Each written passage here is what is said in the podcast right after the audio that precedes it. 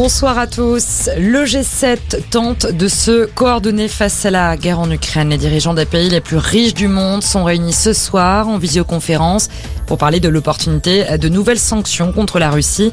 Une réunion à laquelle participe le président ukrainien Volodymyr Zelensky qui va alerter les dirigeants sur le risque d'un assaut final russe contre les derniers combattants assiégés à Mariupol. Volodymyr Zelensky qui s'est aussi adressé à son peuple cet après-midi pour les commémorations du 8 mai 45. Le président ukrainien a comparé la situation dans son pays à celle du début des années 40. Il accuse Moscou de mettre en œuvre une reconstitution sanglante du nazisme en utilisant ses idées, ses actions, ses mots et symboles. La lutte contre le nazisme, c'est la justification apportée par Vladimir Poutine pour expliquer son attaque en Ukraine. Le président russe l'a redit aujourd'hui dans une lettre adressée aux pays de l'ancien bloc soviétique ainsi qu'aux régions séparatistes de l'Est de l'Ukraine.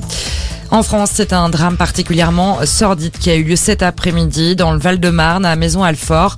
Un homme d'une quarantaine d'années a été placé en garde à vue. Il est soupçonné d'avoir crevé les yeux de sa compagne et de lui avoir asséné plusieurs coups de couteau. Le pronostic vital de la femme dont l'âge n'a pas été précisé est engagé.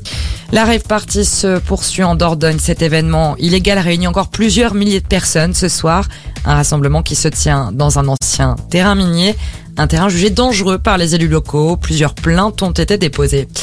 En foot, plusieurs rencontres se jouent aujourd'hui sur les pelouses de Ligue 1. On retiendra la bonne opération du SMS qui s'est imposé 3-2 face à Lyon, ce qui permet aux Grenades de pouvoir continuer à espérer un maintien dans l'élite.